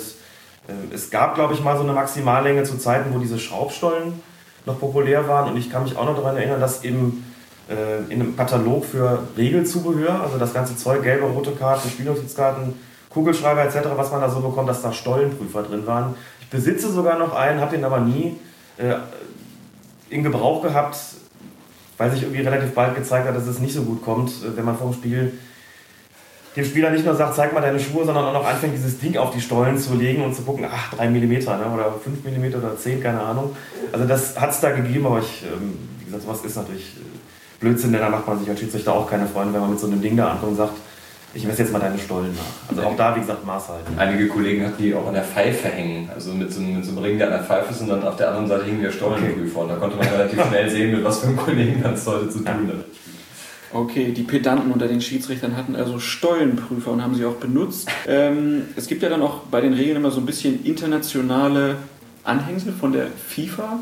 Ähm, blau hinterlegt immer in den Regeln. Da steht dann ja auch sowas drauf, wie dass es keine Werbung auf der Unterwäsche geben darf. Es darf keine politischen, religiösen oder persönlichen Botschaften geben. Das kennt man jetzt aus allen Spielen, man darf das nicht. Was ist denn eigentlich, wenn jetzt in der Kreisliga B einer sein T-Shirt lupft und da steht irgendwas drauf? Wenn in der Kreisliga B jemand sein T-Shirt luft und da steht drauf, dass er Jesus liebt, wird man als Schiedsrichter das im Spielbericht vermerken, zumindest soll man das tun. Der Spieler bekommt keine gelbe Karte. Das war ein origineller Eintrag. Das wäre mal ein origineller Eintrag, ja. Ließ nach dem äh, Treffer zum 2 zu 1 eine politische Botschaft verlauten. oder eine religiöse Botschaft verlauten. Nein, im Ernst, äh, vorgesehen ist dort also keine gelbe Karte, das ist wichtig, sondern nur ein Vermerk im offiziellen Spielbericht, dass eine politische Botschaft, eine religiöse Botschaft, eine Werbebotschaft, was auch immer zum Vorschein gekommen sei. Aber es wird dann von Seiten der, des Ausrichters, sprich der Verbände, ähm, entschieden, wie damit zu verfahren ist. Es gibt dann bei solchen Sachen in aller Regel eine Geldstrafe. Haben wir auch gesehen, ich glaube, Niklas Bentner war es, nicht? Bei der ähm, Mhm. Europameisterschaft, der einen Werbeaufdruck auf der Unterhose hatte. Genau. Das ist schon ein ziemliches Kuriosum, diese Sachen, dass man jetzt Jesus liebt oder seine Frau oder wen auch immer, befinden sich ja in aller Regel auf, der, äh, auf dem Unterziehhemd ähm, und nicht auf der Unterhose und der musste auch relativ viel Geld dafür bezahlen, beziehungsweise sein Verband wegen, dieser, wegen dieses Aufdrucks. Ich glaube, es hat dann sogar der Sponsor übernommen, weil diese Werbeaufmerksamkeit, die diese, ich glaube, Glücksspielseite oder was das war, bekommen hat, ähm, die war ja unbezahlbar. Äh, dann wird aber auch noch festgelegt, dass man mittlerweile ja auch einen Kopfschutz tragen darf, man darf eine Gesichtsmaske tragen, Knie- und Ellenbogenschoner aus weichem, leichtem, gepolsterten Material. Ähm, ist dir irgendwas schon mal begegnet, wo du wen vom Platz geschickt hast, der irgendwas an sich hatte, was zu hart war? Nö, normalerweise kommen die Spieler auch vor dem Spiel immer in die Kabine und fragen, ob sie mit ihrer Schiene spielen dürfen. Und im Normalfall sind das dann noch ex extra angefertigte weiche Schienen, die halt auch kein Problem darstellen. Wenn jetzt einer mit dem Gipsarm kommt, dann würde ich natürlich schon mal sagen, dass so jetzt das Wichtige ist. Ähm, aber normalerweise die Schienen, die sind eigentlich kein Problem. Ich erinnere mich noch gut an ein Jugendspiel, wo beim Gegner der beste Mann einen Gipsarm hatte und wir dann in der 30. Minute dem Schiri das mal gesteckt haben, dass das doch viel zu gefährlich für uns sei und er dann vom Platz geschoben wurde. Ja, so war das damals. Ähm, äh, dann noch ein kleiner Absatz zu den, zur Nutzung von Sportbrillen. Der sei großzügig zu genehmigen, insbesondere bei jüngeren Spielern. Alex, gibt es viele schöne Brillenmodelle bei jungen Fußballern? Nicht, dass es mir aufgefallen wäre, ganz ehrlich. Ich gucke jetzt hier gerade im Regelheft auf ein Foto von Edgar Davids, wahrscheinlich so quasi der, der Urvater der Sportbrille, der das ja auch zu einer äh, modischen Angelegenheit erhoben hat. Ansonsten bis runter in den Amateurbereich kann ich das nicht feststellen. Es kommt selten vor, dass da jemand mit einer Brille oder Sportbrille aufläuft. Kontaktlinsen sind schon deutlich ähm, praktikabler natürlich für die eigenen Spiele. Übrigens muss man dazu sagen, weil wir ja bei dem Thema schon sind, auch bei Schiedsrichtern. Ne? Alle kennen die, diesen Ruf, Schiri, kauft dir mal eine Brille. Der ist ja wahrscheinlich genauso alt wie, wie die Schiedsrichterei selbst. Es ist tatsächlich so, dass man als Schiedsrichter bei Zeiten, wenn man Brille trägt, sich den Weg zu den Kontaktlinsen überlegen sollte. Zumindest ist es so, dass, das weiß Tobias wahrscheinlich besser als ich, ähm, schon vom DFB auch geregelt ist, ab wann man gar keine Brille als Schiedsrichter mehr tragen darf. Ist ja was bekannt in der Ich glaube, eine offizielle Anweisung habe ich da nicht bekommen, aber ich glaube, das macht Okay. man auch schon aus, aus Ja. Selbstschutz Ja. nicht, weil man natürlich einfach, wenn man eine Brille trägt, extreme Angriffsfläche bietet. Genau. Aber dann zumindest den Fans die Möglichkeit ermöglicht zu rufen, die Brille ist kaputt, kauft mal eine stärkere oder sowas. Wenn man keine Brille trägt, dann hat man Angriffsfläche. Genau, und sie ist immer noch nichts. Und bei Regen natürlich äh, ganz besonders, äh, ganz besonders so. Es gibt schon noch Kollegen, die Brille tragen, weil sie keine Kontaktlinsen vertragen. Oder andere Gründe haben, das weiß ich nicht so genau. Den sage ich dann als Beobachter auch immer, überlegt euch mal, ob er nicht irgendwie äh, den Weg zu den Kontaktlinsen findet. Ich weiß auch beim DFB zumindest ist es so, dass der mit seinen Schiedsrichtern und den Assistenten Sehtests durchführt und auch kontrolliert, ob sie ihre Kontaktlinsen im Auge haben, wenn sie eine Sehhilfe tragen müssen. Also im DFB-Bereich ist das auf jeden Fall, da ist eine Brille nicht statthaft. Die Gründe hat Tobias genannt. Man, abgesehen davon, dass es unpraktisch ist, bietet man auch jede Menge Angriffsfläche.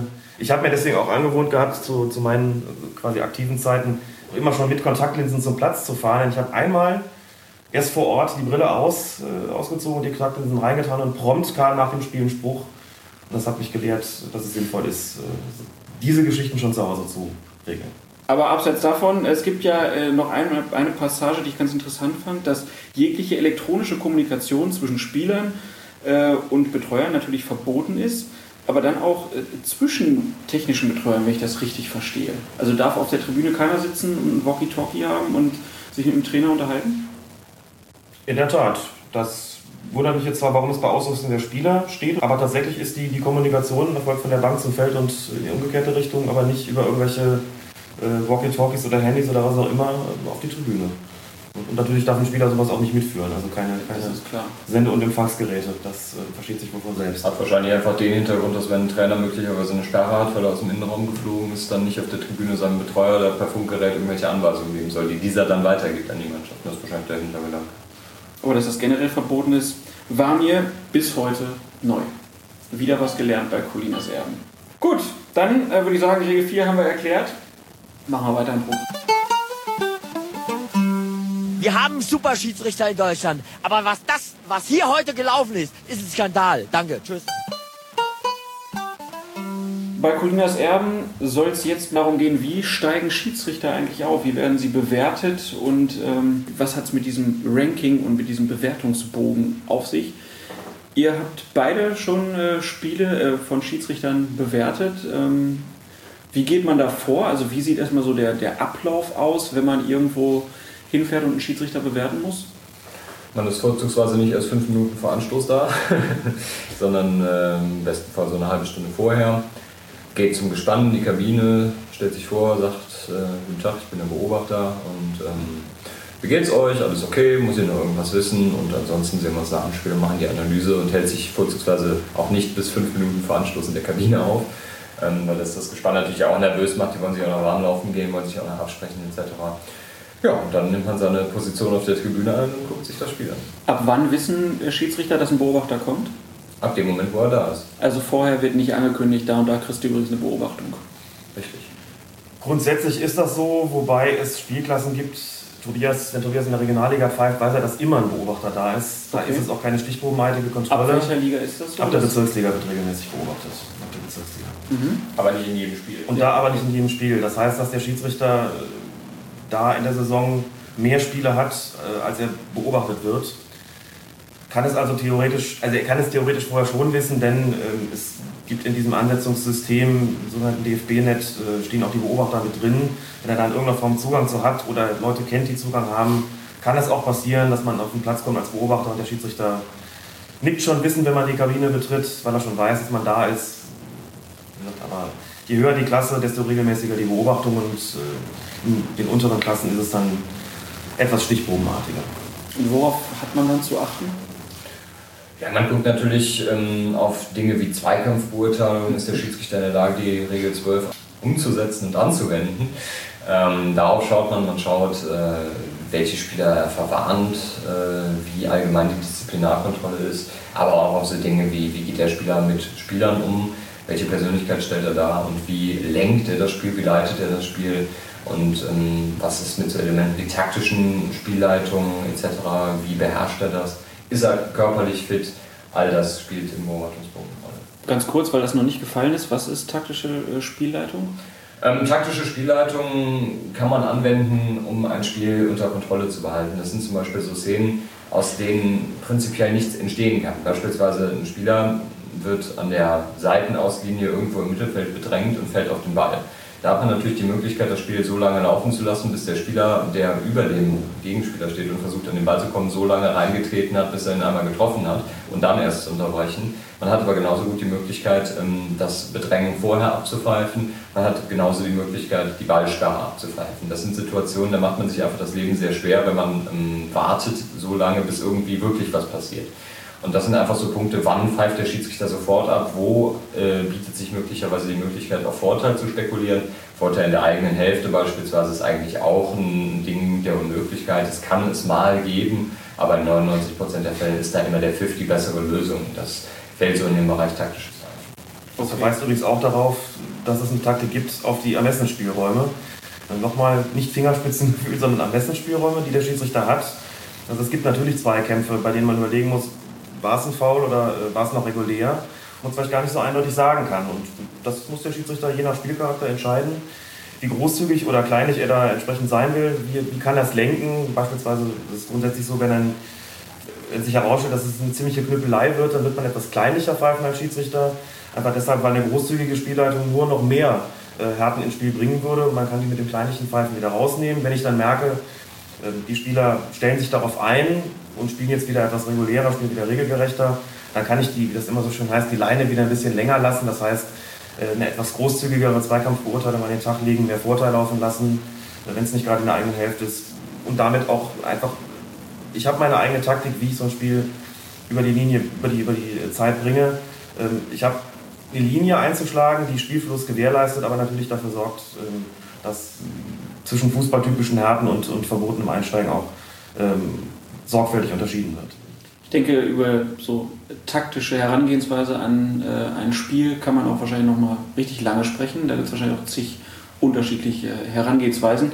Ähm, das machen wir an anderer Stelle. Wir sprechen jetzt mal über diesen Schiedsrichter-Beobachterbogen. Du hast uns äh, hier einen mitgebracht, der ist jetzt so zwei Seiten lang. Äh, ich sehe ein paar Felder, die sind einfach ausgefüllt mit äh, Sachen wie äh, Ergebnis, äh, Datum und so weiter.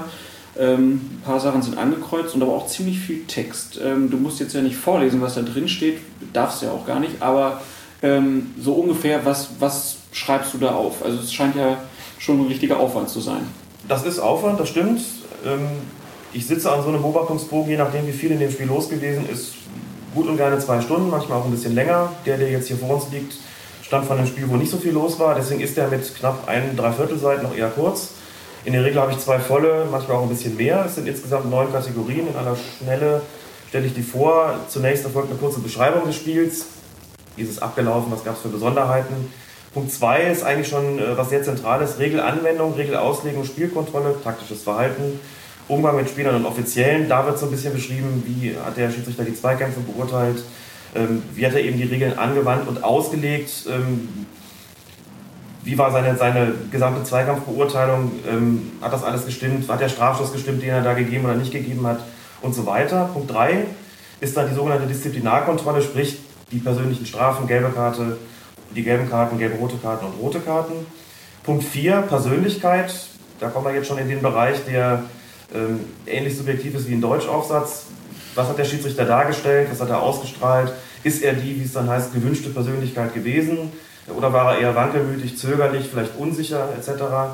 Punkt 5, jetzt kommen eher so ein paar kleinere Kategorien. Körperliche Verfassung und Stellungsspiel. War er konditionell in Ordnung? Wie hat er sich auf dem Platz bewegt? War er vielleicht sogar hinderlich? soll jetzt das Stellungsspiel äh, betreffen. Ähm, war er in Spielnähe, hat er den richtigen Einblick ins Spielgeschehen gehabt, ähm, hat er die sogenannte flexible Diagonale ausgelaufen, also so soll man sich als Schiedsrichter äh, über den Platz bewegen, im Wesentlichen in einer Diagonale mit leichten Abweichungen. Punkt 6 ist die Zusammenarbeit mit den Schiedsrichterassistenten, das erklärt sich glaube ich von selbst, was da verlangt wird. Punkt 7, zusammenfassende Bemerkungen, da wird nochmal ein schnelles Resümee gezogen und Verbesserungsvorschläge werden unterbreitet. Und Punkte 8 und 9 betreffen die beiden Schiedsrichterassistenten, also den Assistenten 1 und den Assistenten 2. Bei denen wird sozusagen auch nochmal eine kurze Beurteilung vorgenommen, wie haben sie sich denn ähm, auf dem Platz bewegt, wie haben sie entschieden, war das alles in Ordnung. Und da gibt es für alle drei in der Regel eine Note. Mhm. Die Maximalnote, die allerdings praktisch nie erreicht wird, ist die 10,0. Ähm, eine sehr gute Schiedsrichterleistung bewegt sich so im Bereich zwischen 8,5 und 8,9, eine gute Leistung im Bereich zwischen 8,0 und 8,4, eine unbefriedigende Leistung zwischen 7,5 und 7,9. Alles darunter sind schwache Leistungen, die kommen aber so in der Beurteilung selten vor. Und eine hervorragende Leistung wäre dann eine 9,0 bis 10, aber wie gesagt, die, dafür müssen ganz besondere Voraussetzungen erfüllt sein. Das heißt, es muss ein sehr, sehr schweres Spiel beispielsweise sein, in dem dann auch noch die Fetzen geflogen sind, damit man überhaupt in die Nähe dieser Traumnote kommt. Die meisten Beobachtungen so hier in unserem Verbandsgebiet im Mittelrhein, aber auch auf DFB-Ebene dürften sich so zwischen 8,2 und 8,7, 8,8 bewegen. Also es eigentlich der, der Spielraum ist enger als die, die äh, das Notenspektrum es vermuten lässt, wobei in Zehnteln gedacht wird. Das heißt äh, nicht in Halbnoten wie früher, nicht 8,0, 8,5 und so weiter, sondern eben in Zehntelnoten. Das gleiche gilt für die Assistenten auch. Bevor wir da jetzt in die Vergleichbarkeit äh, nochmal reingehen, ganz kurz, weil es eben gefallen ist, die flexible Diagonale, du hast es kurz äh, beschrieben, also man versucht als Schiedsrichter immer diagonal über das Feld zu rennen. Ja. Woran mache ich das fest, wo ich am besten langlaufe? Welches ist meine Seite, von der ich starte? Ähm, das ist im Grunde immer die Seite, auf der kein Assistent steht. Das heißt, man versucht immer das Spielgeschehen zwischen sich und dem Assistenten zu halten ähm, damit man halt einerseits dem Assistenten seinen Aufgabenbereich überlässt, auf der anderen Seite aber natürlich auch möglichst weit nach außen rückt, ähm, um somit äh, das Spielgeschehen im Blick zu haben und Spielern bei Konter natürlich auch nicht über die Füße zu laufen, weil die Konter ja in erster Linie halt frontal aus Torgerichte vorgetragen werden. Wenn es denn mal nicht anders geht, deswegen flexible Diagonale, kann man durchaus da, da auch abweichen bei schnellen Kontern auch mal durch die Mitte hinterherziehen. Aber grundsätzlich läuft man quasi von der einen Eckfahne zur anderen Eckfahne, und zwar diagonal übers Feld und ähm, auf der Seite, auf der der Assistent nicht steht. Ganz einfach eigentlich, die flexible Diagonale. Kommen wir jetzt äh, zur Bewertung. Du hast jetzt da, äh, was habt ihr, acht Punkte, glaube ich. Äh, wie wird daraus dann die, die Note errechnet? Im Wesentlichen nach dem Gesamteindruck, muss man sagen. Unter Berücksichtigung des Schwierigkeitsgrades des Spiels. Ähm, Da gibt es entsprechende Abstufungen. Es gibt den Schwierigkeitsgrad 1, das ist ein normales Spiel. Den Schwierigkeitsgrad 2 schwierig und 3 wäre sehr schwierig. Das muss der Schiedsrichterbeobachter einschätzen, ähm, aufgrund von Kriterien, die ihm natürlich vorher bekannt sind. Äh, das können sowohl äh, einfach die, die Härte des Spiels sein, die das Ganze schwierig macht, Flut von persönlichen Strafen beispielsweise, ähm, die Atmosphäre von außen, aber auch die, die Witterungsverhältnisse und die Bedingungen, unter denen das Spiel einfach stattfindet, ähm, können den Schwierigkeitsgrad erhöhen oder eben auch senken. Ansonsten wird auf der Grundlage dessen, was der Schiedsrichter ähm, dort geboten hat und entlang dieser Kriterien, entlang dieser Rubriken, die ich gerade kurz vorgestellt hatte, eine Gesamtnote gebildet und auch im Folgenden in diesen einzelnen Kategorien begründet. Wie gesagt, unter Berücksichtigung des Schwierigkeitsgrads, also wenn eine, eine sehr gute Schiedsrichterleistung in einem schwierigen Spiel erbringt mehr Punkte als eine sehr gute Schiedsrichterleistung in einem normalen Spiel, wo jetzt nicht viel los gewesen ist. Wenn du jetzt einwendest und sagst, äh, ist doch nicht die Schuld des Schiedsrichters, ob ein Spiel normal oder schwer zu leiten ist, beziehungsweise im ungerechtesten Fall, und der kommt ziemlich oft vor, ist es sogar so, dass ein Spiel nicht schwer geworden ist, eben weil der Schiedsrichter so gut gewesen ist. Also er hat quasi verhindert, dass ein Spiel schwer geworden ist. Das ist dann immer so ein bisschen undankbar, denn er bringt sich damit auf eine Art auch wieder um eine bessere Note, weil er vielleicht frühzeitig die entsprechenden Zeichen gesetzt und mhm. verhindert hat, dass das Spiel überhaupt schwer äh, wird. Ähm, und leidet dann darunter, weil dann die Note nicht so hoch ausfällt wie bei einem schweren Spiel. Also das sind so die Tücken des Beobachtungssystems, die bis heute noch nicht äh, wirklich befriedigend gelöst worden sind und vielleicht auch nie befriedigend gelöst werden. Denn, um es nochmal zu sagen, ein Schiedsrichter zu beobachten und zu bewerten, hat aus meiner Sicht schon äh, vieles davon, wie ein Deutschlehrer, der einen Deutschaufsatz beurteilt. Auch da wird man, wenn man den einen, einen und denselben Aufsatz verschiedenen Deutschlehrern vorliegt, wahrscheinlich zu verschiedenen Urteilen kommen. Äh, bei einer Schiedsrichterleistung ist es eigentlich ganz ähnlich. Schickt man drei Beobachter los, um einen Kollegen zu beobachten, kommen auch wahrscheinlich drei unterschiedliche Ergebnisse raus, auch wenn die natürlich nicht jetzt meilenweit auseinander liegen müssen. Bist du immer fair bewertet worden, Tobi? Ich würde sagen schon. Also ähm, natürlich hat man mal unterschiedliche Wahrnehmungen zu dem, was der Beobachter sieht. Ähm, aber letztlich halte ich auch nichts davon, immer zu sagen, ja, ich war hier super und der Beobachter hat überhaupt keine Ahnung. Ähm, dazu kann man neigen, wenn man einfach nach dem Spiel in die Kabine kommt und glaubt, ich habe hier heute wirklich ein gutes Spiel gepfiffen und dann kommt der Beobachter und man hat das Gefühl, man hat zwar verschiedene Spiele gesehen. Ähm, letztlich aber mit einigem Abstand ist es schon immer so, dass man sich als Schiedsrichter immer hinterfragen äh, sollte, ähm, wie man gewesen ist und ob an dem, was der Beobachter gesagt hat, was dran ist. Nichtsdestoweniger gibt es auch einfach einige Dinge, die man so hinnehmen muss, ähm, an denen man aber vielleicht dann auch nicht unbedingt die Stellschrauben ansetzt. Also Lutz Wagner, der DFB-Lehrrat, hat mal gesagt, eine Beobachtung ist im Grunde wie ein Buffet essen, man nimmt sich äh, das, was einem schmeckt und den Rest lässt man stehen. Also dass man, wenn man was anfangen kann, ähm, daran kann man dann nachher arbeiten in der eigenen Analyse, die man im Gespann ja immer betreibt. Und man macht ja auch vor dem Spiel eine Absprache und fragt sich dann, was war in den letzten Spielen möglicherweise nicht optimal gelöst. Das heißt nicht immer, was hat in den letzten Spielen der Beobachter kritisiert, aber das kann durchaus eine gewisse Rolle spielen. Wenn man sich als Schiedsrichter und Beobachter nach dem Spiel einig ist über die wichtigen Szenen, ähm, dann ist immer schon viel geleistet und das war in den allermeisten Spielen, die ich gepfiffen habe, also auch der Fall. Das heißt aber, der Beobachter kommt immer nach dem Spiel schon mal rein und dann wird das erste Mal darüber gesprochen, bevor er dann diese Bögen ausfüllt. Sollte so sein, ja. Und äh, ist das fruchtbar? Ich würde sagen, ja. Das muss man dazu sagen, dass in Tobias Klasse ist es äh, Usus, dass der Beobachter nach dem Spiel zur Analyse reinkommt, ähm, in den unteren Klassen nicht zwingend.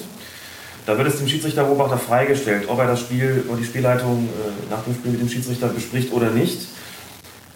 Eigentlich geht sogar die Anweisung eher in die Richtung, nicht reinzugehen, äh, ein bisschen vor dem Hintergrund, ähm, dass man sich da nicht verquatschen soll und nicht vom Schiedsrichter sozusagen, oder existiert die, die, die Befürchtung, dass der Beobachter sich von dem Schiedsrichter äh, die Note da verändern lässt in einer ewig langen Diskussion. Mhm. Ähm, das ist auch nicht immer ganz leicht, gerade wenn ein Spiel nicht so gut gelaufen ist, man dem Schiedsrichter mitteilen muss, wo man Fehler gesehen hat äh, nach dem Spiel, hat der möglicherweise noch ein, äh, nimmt eine emotionale Haltung ein oder hat es vielleicht auch mal ganz anders gesehen, eben wie Tobias es gerade schon, schon angedeutet hat dann muss man als Beobachter auch geschickt sein und ähm, zusehen, dass es nicht allzu konfrontativ wird.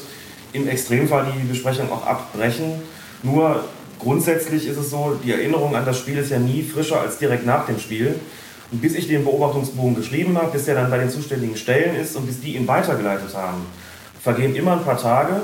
In der Zeit hat der Schiedsrichter vielleicht sogar schon ein weiteres Spiel gepfiffen. Auf jeden Fall verblasst seine Erinnerung. Deswegen gehe ich immer rein und bespreche mit den Kollegen die Spielleitung. Ich habe vielleicht auch ein paar Sachen, die ich jetzt gar nicht so ausführlich darlegen will in meinem Beobachtungsbogen, die ich aber trotzdem gerne sozusagen in den vier Wänden dem Spiel gerne mit auf den Weg geben möchte äh, und ansonsten gar nicht groß, äh, gar, gar nicht groß ein Fass, auf Fass aufmachen will. Also aus meiner Sicht ist das fruchtbar und es wird von den Schiedsrichtern auch gerne angenommen. Übrigens auch unter dem Aspekt, das kenne ich ja selbst als Schiedsrichter auch noch, man möchte gerne nach Hause fahren und wissen, wie der Beobachter das gesehen hat. Also nach Hause zu fahren und irgendwie zu überlegen, also wir haben uns jetzt gut gesehen, aber was der Alte da auf der Tribüne entschieden hat, wissen wir nicht, ist unangenehm. Dann ist man vielleicht drei, vier, fünf Tage, eine Woche unter Spannung und überlegt sich, was kommt denn dabei raus. Das ist blöd, man will ja zumindest mal so eine Tendenz hören, das war gut, das war nicht so gut, äh, auf dass man irgendwie da, wie es dann immer heißt, beruhigt nach Hause fahren kann. Oder eben weiß, okay, ist jetzt nicht so gut gelaufen, äh, müssen wir jetzt mit leben und gegebenenfalls äh, daran arbeiten, beziehungsweise eben die, die Fehler aufarbeiten, sobald der Beobachtungsbogen da ist. Und das, äh, auch dafür dient natürlich dann die Besprechung nach dem Spiel, dass man nicht mit so einem unbestimmten Gefühl als Schiedsrichter nach Hause fährt. Diese Bögen sind ja nicht öffentlich. Äh, wie transparent wird das ganze, die ganze äh, Tabelle zwischen den Schiedsrichtern innerhalb der Schiedsrichter ähm, gezeigt? Ähm, also während der Saison gibt es keine ähm, öffentlich einseh einsehbaren Updates, was ja auch, glaube ich, wichtig ist, wenn man als Schiedsrichter äh, sich beispielsweise fragt, wo stehe ich und was muss ich jetzt im nächsten Spiel zwangsläufig holen, um möglicherweise den, der vor mir steht, zu überholen. Ich glaube, das wäre nicht, nicht zielführend, da hat man einfach zu viel Druck, den man sich selber macht. Ähm, nichtsdestoweniger bekommen die Vorsitzenden der Kreisschiedsrichterausschüsse hier im Verband immer eine aktuelle Tabelle, alle paar Monate, wo sie halt ihr, ähm, ihre Schiedsrichter sehen können und wo sie sehen können, wie diese Saison das Leistungsspektrum ist.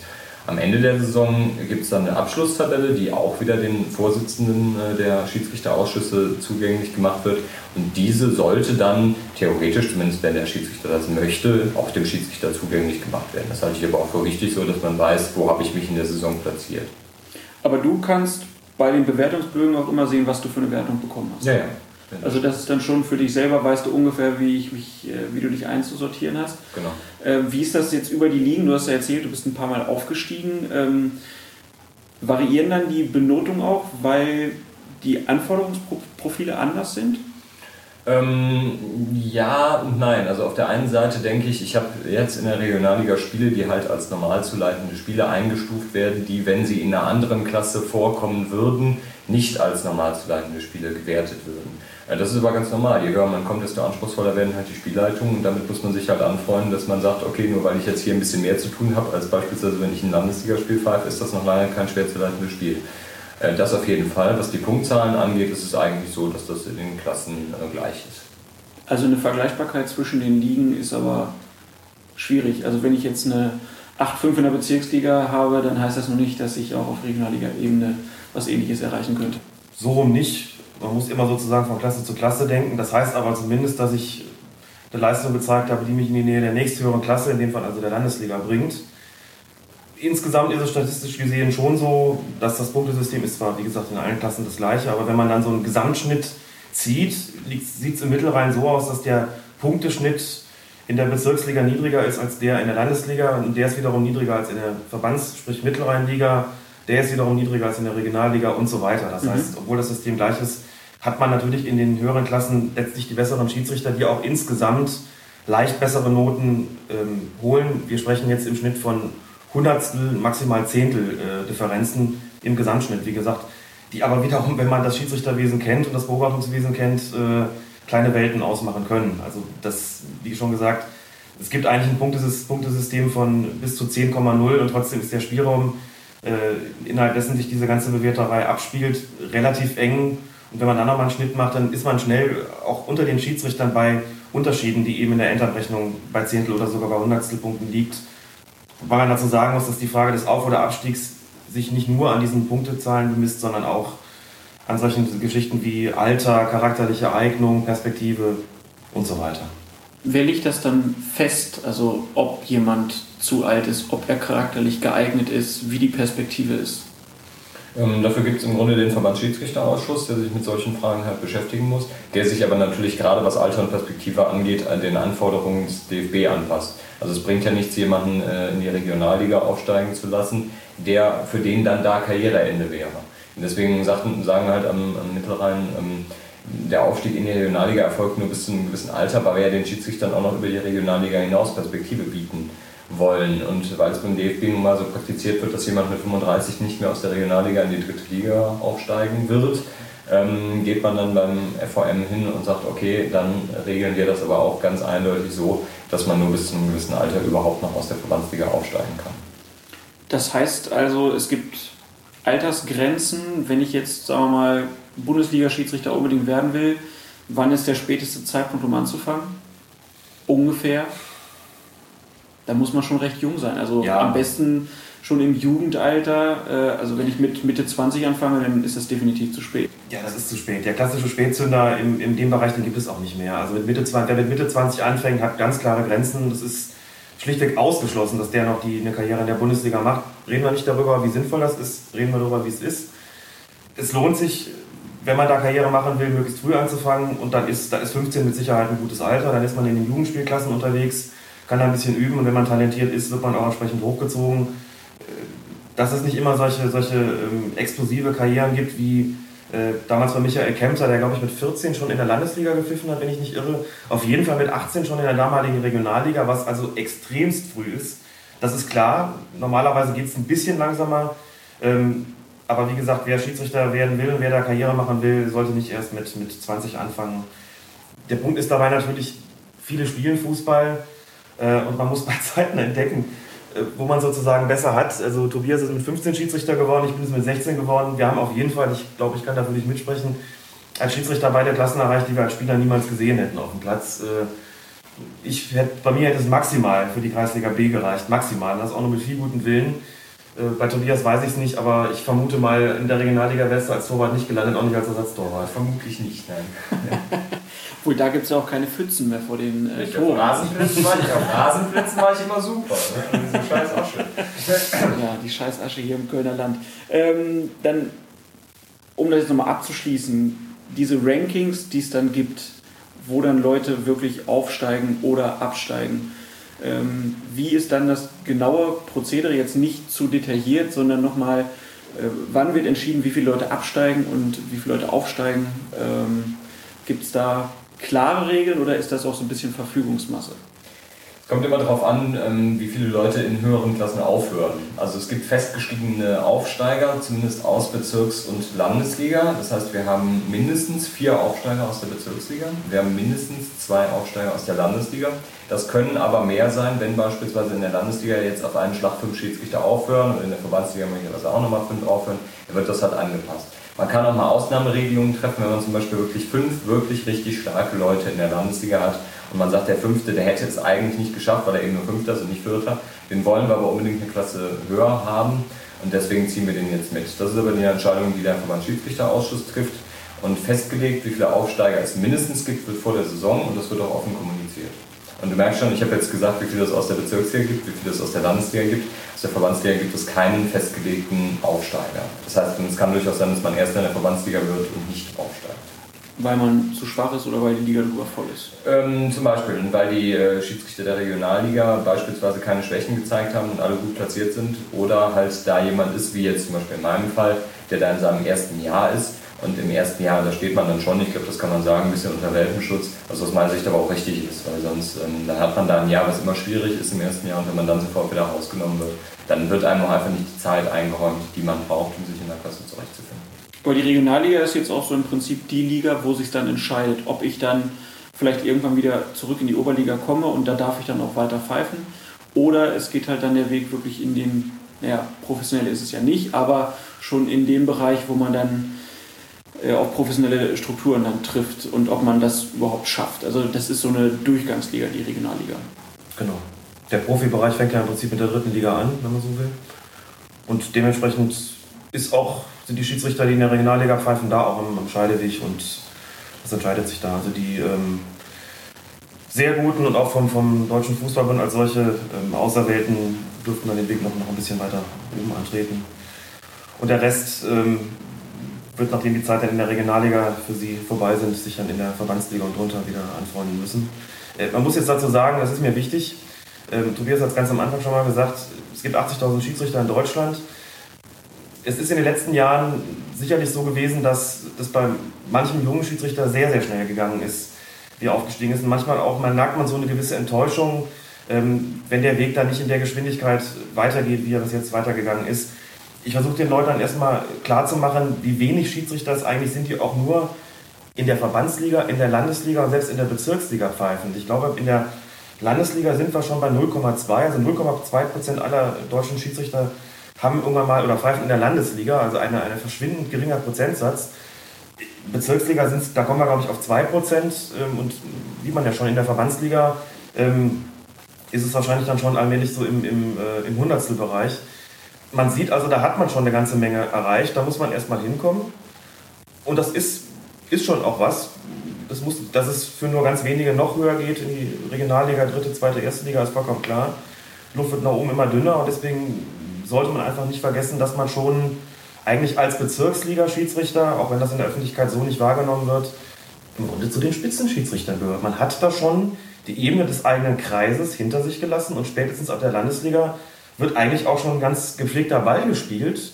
Äh, und da sind die Schiedsrichter entsprechend. Also da ähm, sieht man eigentlich auch keine Kollegen mehr, die, die überflüssige Funde mit sich rumschleppen, sondern eigentlich äh, gut trainierte, gut ausgebildete Schiedsrichter, die einfach diesem Spitzenfußball im Amateurbereich zu folgen vermögen. Und das ist bereits eine Auszeichnung, selbst wenn es da nicht mehr noch äh, unfassbar weit, weit höher geht. Das sollte man nicht vergessen als Schiedsrichter. Ist doch ein schönes Schlusswort für Folge Nummer 2 von Colinas Erben. Ähm, mir hat es viel Spaß gemacht, habe wieder einiges gelernt. Äh, vielen Dank, Tobi, dass du heute das erste Mal dabei warst. Ich hoffe, das war nicht das letzte Mal. Ja, kein Problem. Immer wieder gerne. Alex, auch äh, wieder am Start gewesen. Ich denke, äh, dich darf ich auch wieder fragen, ob du mitkommst. Selbstverständlich. Und weiterhin bist du für Fragen offen über Twitter. Lisas Jederzeit. Welt, jederzeit zu Schiedsrichterfragen. Tobi, du bist noch nicht da. Ich äh, bin nicht bei Twitter, das ist richtig. Es gibt auch keinen Schiedsrichter, der bei Twitter ist. Mir fällt spontan keiner ein. Das wäre auch noch was, wenn ein Bundesliga-Schiedsrichter direkt dann nach Abpfiff, dreiviertel Stunden später über Twitter verkündet, jo, da habe ich einen Fehler gemacht oder so. 8,5.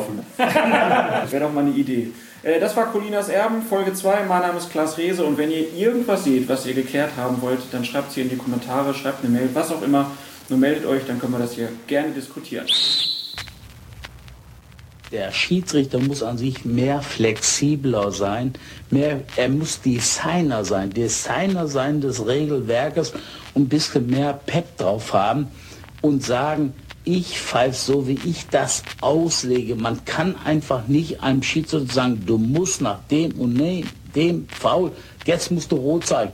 Er muss, er muss, er muss einfach das zeigen, das zeigen, wie ein Dirigent. Ich, ich, ich, ich sage immer wieder, du musst heute, du musst eine, ein Dirigent sein, der einem Wiener Philharmoniker zeigt, wie man Wiener Walzer spielt und da muss das rüberkommen.